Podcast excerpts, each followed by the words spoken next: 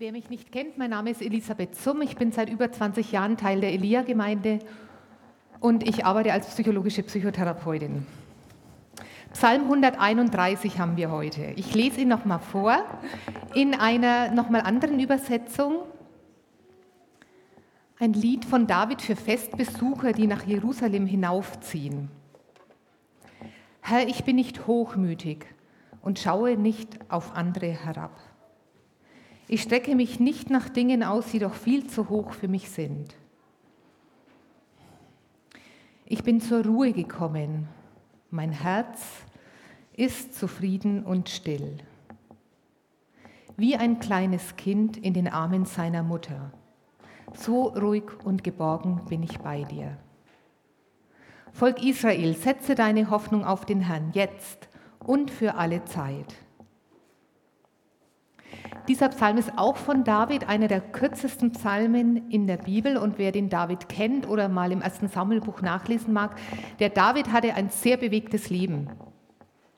Ihm wurde schon als Jugendlicher eine große Zukunft prophezeit. Er war dann aber ziemlich bald über Jahre auf der Flucht, musste sich verstecken, hat seine Heimat, seine Familie verloren, war ein Ausgestoßener, hat Hitze, Kälte, Hunger ähm, erlebt, war ständig mit dem Leben bedroht und auch später als König war er ein kriegerischer König und er musste zum Schluss sogar gegen seinen eigenen äh, Sohn kämpfen, der ihm den Thron streitig gemacht hat.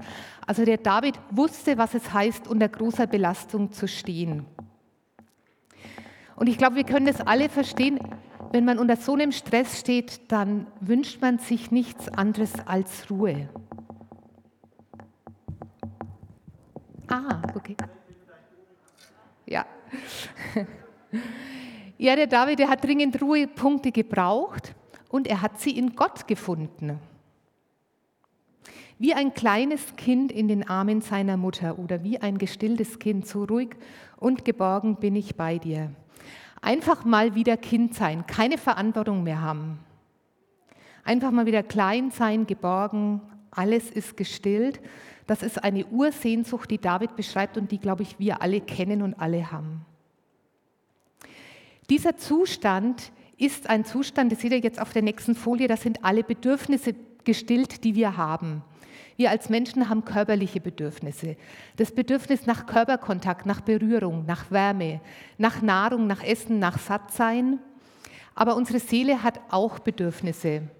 Und ähm, in der Psychologie werden vier Grundbedürfnisse der Seele postuliert. Das erste ist das Bedürfnis nach Orientierung und Kontrolle. Das heißt, dass ich mich sicher fühle statt bedroht, ausgeliefert oder hilflos. Dass ich das Gefühl habe, ich habe mein Leben unter Kontrolle und nicht das Leben kontrolliert mich oder jagt mich. Dann das Bedürfnis nach Bindung, sich Menschen nah fühlen können wissen, wohin man gehört, zu wem man gehört und dass man geliebt ist. Dann auch einen stabilen Selbstwert haben, dass wir einfach wissen, wir sind wertvoll, gut so, wie wir sind.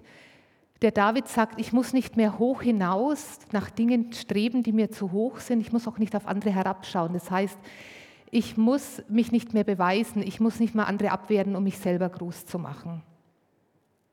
Ja, und dann haben wir das Bedürfnis nach Lust. Das heißt, dass wir uns wohlfühlen, dass wir uns lebendig fühlen, voller Leben fühlen, voller Leidenschaft. Einfach lebendig und es tut nichts weh. Die Seele ist einfach satt. Und dieser Zustand, diesen Zustand, wenn wir haben, dann sind wir fähig, uns zu öffnen dann müssen wir uns nicht mehr dicht machen, sondern wir können uns öffnen, unser Herz aufmachen und wir werden fähig zu kommunizieren und in Beziehung zu treten.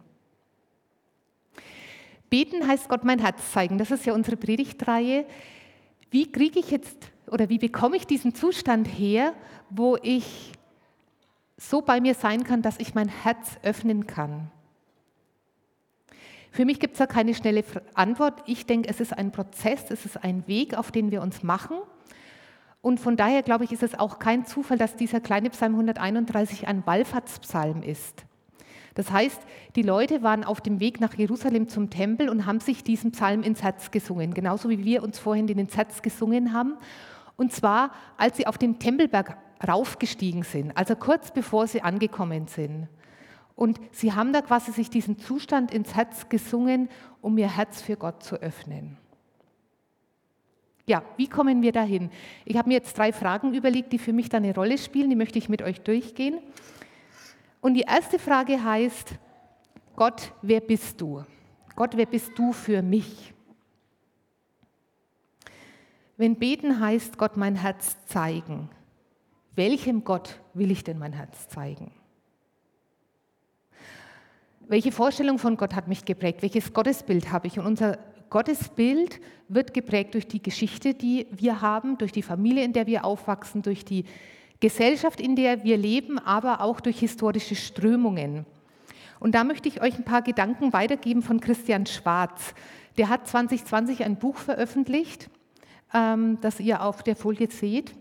Und Christian Schwarz ist ein evangelischer Theologe, der seit Jahrzehnten über die Entwicklung von Gemeinden forscht und fragt, wie Gemeinden sich gesund entwickeln können. Wir haben vor Jahren in Elia mal den Gabentest von ihm gemacht. Vielleicht können sich einige noch daran erinnern. Schwarz schreibt, dass für die Entwicklung eines lebendigen, lebendigen Glaubens man sich klar machen sollte, dass das Christentum aus verschiedenen Traditionen besteht, aus westlichen und aus östlichen Traditionen, also quasi aus Erbanlagen, östliche und westliche Erbanlagen und diese Erbanlagen bestimmen, wie wir unseren Glauben leben. Wir sind vor allem durch westliche Strömungen geprägt. Und diese westliche Spiritualität ist ganz stark durch die lateinische Tradition geprägt ähm, und durch ähm, das Gerichtswesen, da, wurde eher eine, oder da wird eher eine juristische Sprache verwendet. Und da finden wir dann in der Bibel so Stellen wie, das Gesetz wurde gebrochen, Menschen sind schuldig, Gott ist Richter, verkündet ein Urteil, wir sind verdammt und Christus wurde für unsere Sünden bestraft.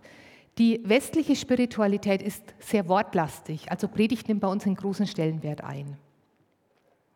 Daneben gibt es die östliche Spiritualität, die ist vor allem geprägt durch die griechische Orthodoxie und durch die Mystiker.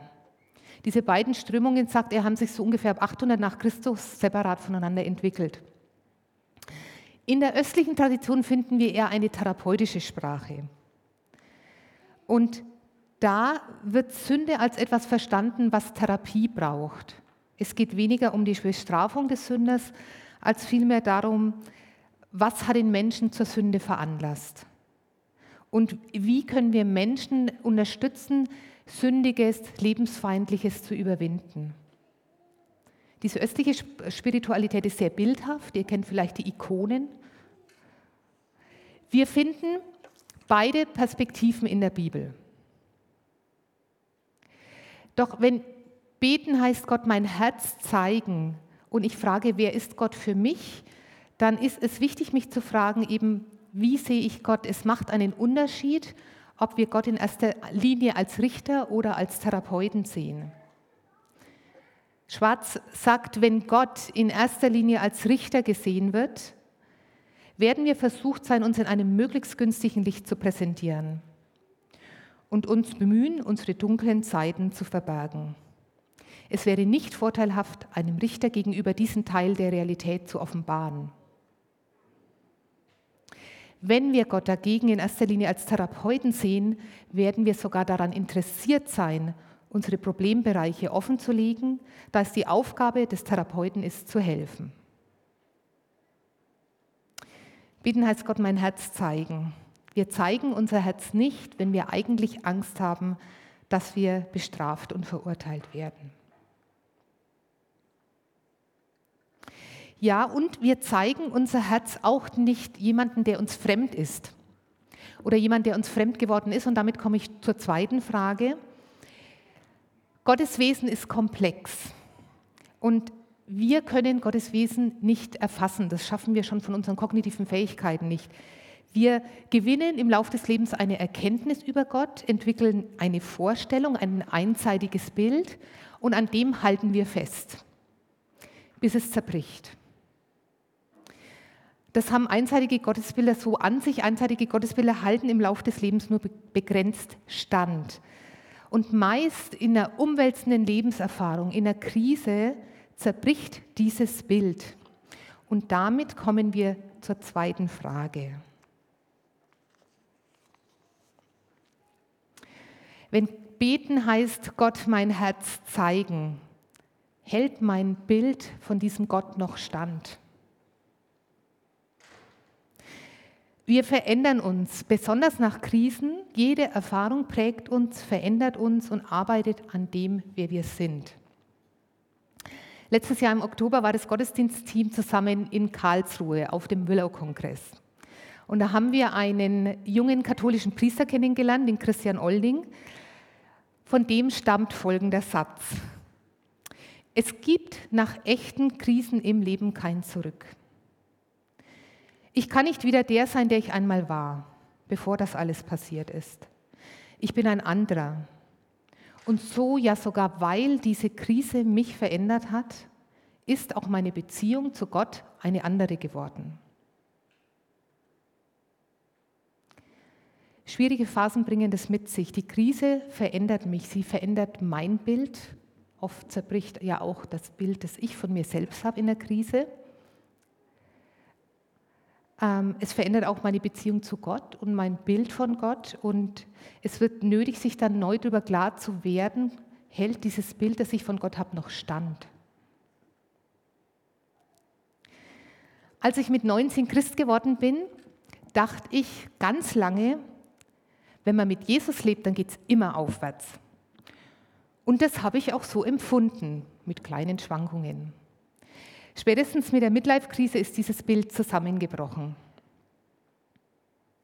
Vielleicht habt ihr schon die Erfahrung gemacht oder ihr macht sie gerade, dass nichts mehr passt.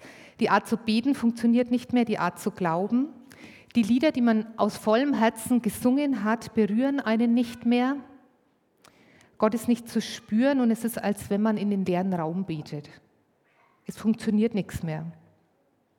Und so ging es mir damals. Und zwar nicht nur ein paar Monate, sondern das war, ich würde eher von ein paar Jahren sprechen. Heute kann ich sagen, man braucht keine Angst zu haben, wenn dieses Bild von Gott zerbricht, weil Gott uns diese Zeiten zumutet, weil er will, dass wir reifen. Oder Tolstoy sagt, Gott will die hölzernen Götter, die wir uns machen, zerschlagen. Hier ein Zitat von Tolstoi. Wenn dir der Gedanke kommt, dass alles, was du über Gott gedacht hast, verkehrt ist und dass es keinen Gott gibt, so gerate darüber nicht in Bestürzung. Es geht vielen so. Glaube aber nicht, dass dein Unglück daher rühre, dass es keinen Gott gibt. Wenn ein Eingeborener aufhört, an seinen hölzernen Gott zu glauben, heißt das nicht, dass es keinen Gott gibt, sondern nur, dass der wahre Gott nicht aus Holz ist. Vielleicht ist dein Bild von Gott gerade so ein hölzerner Gott. Wenn das so ist, dann ist es eine kluge Entscheidung, dieses Gottesbild über, Gott zu, über Bord zu werfen. Es ist klug, ein Bild über Bord zu werfen, das nicht mehr trägt. Beten heißt Gott mein Herz zeigen. Und wenn das Gottesbild mein Herz nicht mehr aushält, ich glaube, dann dürfen wir es getrost über Bord werfen, weil Gott alles aushält, was in unserem Herzen da ist. Aber macht nicht den Fehler, euer ganzes Leben mit Gott wegzuwerfen. Wir müssen uns da, daran erinnern, sagt Tolstoi. Aber wir müssen uns daran erinnern, dass dann, wenn wir uns von einem hölzernen Gott verabschieden, der lebendige Gott nicht aufhört zu existieren. Der lebendige Gott existiert und will Beziehung mit uns. Gott will, dass wir reifen, und das heißt, dass wir in der Liebe wachsen, dass wir liebesfähiger werden.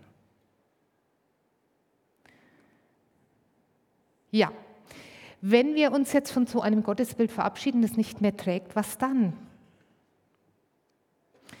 Und damit zur dritten Frage. Gott, wie finde ich dich? Oder Gott, wie finde ich dich wieder? Wenn beten heißt, Gott mein Herz zeigen, wie kann mein Herz mit Gott wieder in Kontakt kommen? Es gibt da verschiedene Möglichkeiten. Die naheliegendste ist das Gebet.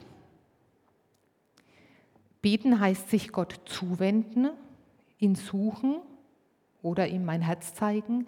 Und beten kann man auf ganz unterschiedliche Art und Weise. Und das Beten, die Art zu beten, verändert sich auch im Laufe der Jahre und im Laufe der Lebensphasen. Das macht Sinn.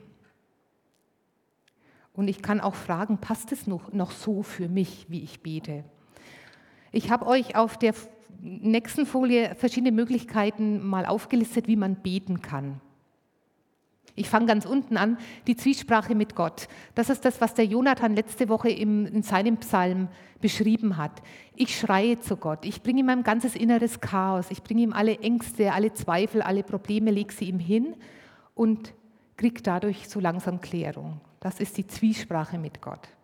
Ein sehr spontanes Gebet. Das Beten mit Hilfe vorformulierter Gebete ist im Prinzip genau das Gegenteil. Also ich nehme vorformulierte Gebete, das, ist, das sind vielleicht die Gebete, die wir als Kinder auswendig gelernt haben. Oder es sind die Lieder, die wir auch auswendig können.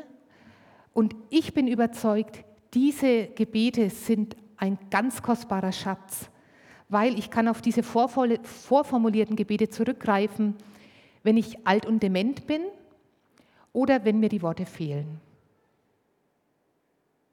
Und es gibt Phasen im Leben, da habe ich keine Worte mehr. Und dann ist es hilfreich, mich in die Worte von anderen Menschen, die vielleicht Ähnliches erlebt haben, reinzulegen. Dann haben wir auch die Bittgebete, das sind die meisten Gebete, dieses Herr, bitte mach das. Und ich glaube, da ist auch nichts Falsches dran, sondern es ist einfach Ausdruck von Vertrauen. Und was für mich überraschend war, was, ich gar nicht, was mir nicht bewusst war, die Bibelbetrachtung oder das Meditieren von Texten ist auch eine Art zu beten einen Bibeltext meditieren und intuitiv erfassen, was Gott damit sagen will und so den Zusammenhang zu meinem Leben zu entdecken. Jetzt frage ich euch, was denkt ihr, wo passt da Psalm 131 rein? Außer dass ein vorformuliertes Gebet ist, weil er ja in der Bibel steht. Also ich finde, so richtig passt er da nicht rein, weil im Psalm 131 wird ein Zustand beschrieben. Der David schreibt, ich bin nicht hochmütig, ich schaue nicht auf andere herab, ich strecke mich nicht nach Dingen aus, die viel zu hoch sind. Mein Herz ist zufrieden, still, wie ein kleines Kind, geborgen bei der Mutter. Es wird ein Zustand beschrieben, ein nichtsprachlicher Zustand. Wenn ihr ein gestilltes Kind habt, also ein Kind in den Armen der Mutter in diesem Alter, dieses Kind kann nicht zwischen sich und der Mutter unterscheiden. Dieses Kind ist eins, es ist Herz an Herz. Und dieses Kind denkt auch nicht. Das Kind spricht nicht, sondern es speichert über die Wahrnehmung, über den Körper ab. In der Zeit entstehen die ersten Körpererinnerungen. Also dieses Gebet 131, das ist ein wortloses Gebet, und dieses, diese Form nennt man das einfache Gebet oder das schweigende Gebet, weil es keine Worte braucht, oder auch das kontemplative Gebet. Wenn man in der Literatur über dieses Gebet ähm, liest, dann fällt auf, dass auch die Autoren nach Worten ringen, um diesen Zustand zu beschreiben. Da liest man dann so Formulierungen wie, dieses einfache Gebet ist ein innerer Frieden, der sich einstellt. Es ist ein Gebet, das von Herz zu Herz geht. Ein Schauen der Liebe auf Gott. Ein Gebet, in dem wir einfach nur da sind. Also es wird eine Wahrnehmung beschrieben. Die schönste Definition habe ich bei Teresa von Avila gefunden. Ähm, Teresa von Avila war eine Meisterin im einfachen Gebet und die hat geschrieben, dieses Gebet ist nichts anderes als Verweilen bei einem Freund, mit dem wir oft allein zusammenkommen, einfach um bei ihm zu sein, weil wir sicher wissen, dass er uns liebt. Ein Verweilen bei einem Freund, weil wir sicher wissen, dass er uns liebt. Wie kann man dieses Gebet lernen? Wie können wir in diesen Gebetszustand hineinwachsen? Da möchte ich euch jetzt ein paar praktische Ideen geben. Die erste Möglichkeit ist, ein Bild zu betrachten. Diese Betrachtung von Bildern oder Ikonen, das kommt aus der östlichen Spiritualität. Mir persönlich sind Ikonen sehr fremd. Ich finde die sehr starr und hölzern. Aber ich habe eine erstaunliche Erfahrung gemacht. Ich war vor gut zwei Jahren zur Gebetsseelsorge in einem Karmelitenkloster in der Nähe von Berlin. Und in dem Seminarraum ähm, hing gegenüber von mir an der Wand das Bild, das ihr jetzt gerade seht. Da sieht man Jesus mit dem Jünger Johannes und Johannes lehnt am Herzen Jesu. In dem Seminar wurde auf dieses Bild Bezug genommen. Es gab viele stille Zeiten in diesen vier Tagen. Und ich habe irgendwann begonnen, mir vorzustellen, dass nicht Johannes an der Seite von Jesus sitzt, sondern dass ich da sitze. Und es war eine ganz erstaunliche Erfahrung. Ich habe über ein Jahr von, von dieser Erfahrung gezehrt. Eine andere Möglichkeit ist, ein inneres Bild zu entwickeln und sich auf das zu konzentrieren. Ich habe euch ein Gedicht mitgebracht von Jörg Zink, zwei Verse davon. Das heißt, in dir sein Herr, das ist alles. In dir sein Herr, das ist alles. Das ist das Ganze, das Vollkommene, das Heilende. Die leiblichen Augen schließen, die Augen des Herzens öffnen und eintauchen in deine Gegenwart. Ich hole mich aus aller Zerstreutheit zusammen und vertraue mich dir an. Ich lege mich in dich hinein wie in eine große Hand. Wenn ihr mögt, nehmt dieses Bild mit in die Woche und stellt euch immer mal wieder vor, wie ihr in dieser großen Hand Gottes liegt.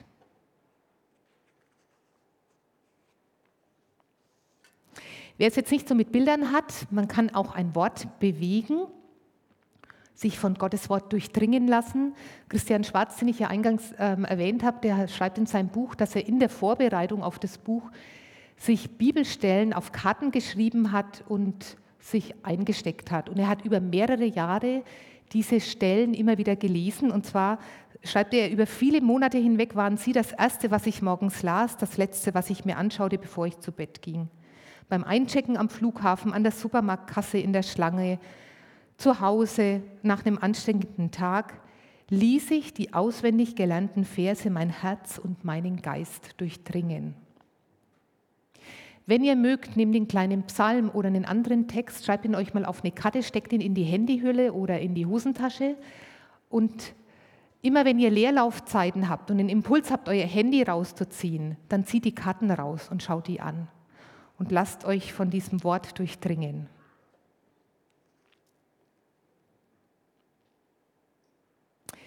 Ja, dann ein ganz wichtiger Punkt, um dieses Gebet, dieses schweigende Gebet einzuüben, ist Spannungen abbauen. Ein gestresster Mensch kann nicht beten. Das ist biologisch nicht möglich. Wenn wir im Hochstress sind, ist unsere Fähigkeit zur Kommunikation reduziert. Und unser Leben ist schnell. Unsere Welt ist echt schnell. Und wir sind meistens zu erschöpft, verschlossen und unruhig. Und deswegen kann es Sinn machen, vor dem Beten Spannungen erstmal körperlich abzubauen. Also überlegt nach Möglichkeiten, die euch Spaß machen oder die euch gut tun. Geht joggen, walken, macht Pausen, mehr Pausen oder vielleicht schlaft euch auch einfach erstmal aus, bevor ihr ins Gebet geht. Und dann, und damit komme ich zum Schluss, fang klein an. Teresa von Avila, die ich ja schon erwähnt habe, rät ihren Ordensschwestern klein anzufangen. Sie sagt, ich sage ja gar nicht, dass ihr viele Gebete sprechen, lange meditieren und hochtrabende Betrachtungen über Jesus anstellen sollt. Ich bitte euch um nicht mehr, als dass ihr ihn anschaut, wenn auch nur so zwischendurch, falls ihr mehr nicht fertig bringt. Und das wünsche ich uns für die kommende Woche, dass wir, ja, wenn auch nur so zwischendurch mal Jesus anschauen Und zum Abschluss würde ich jetzt gerne mit euch beten und wer mag, darf gerne aufstehen dazu.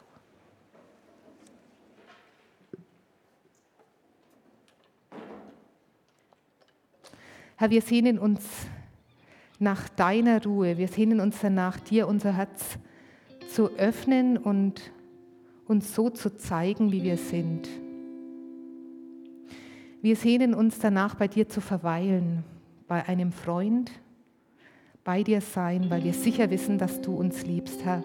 Geh mit uns in die Woche und schenk uns solche Momente mit dir. Amen.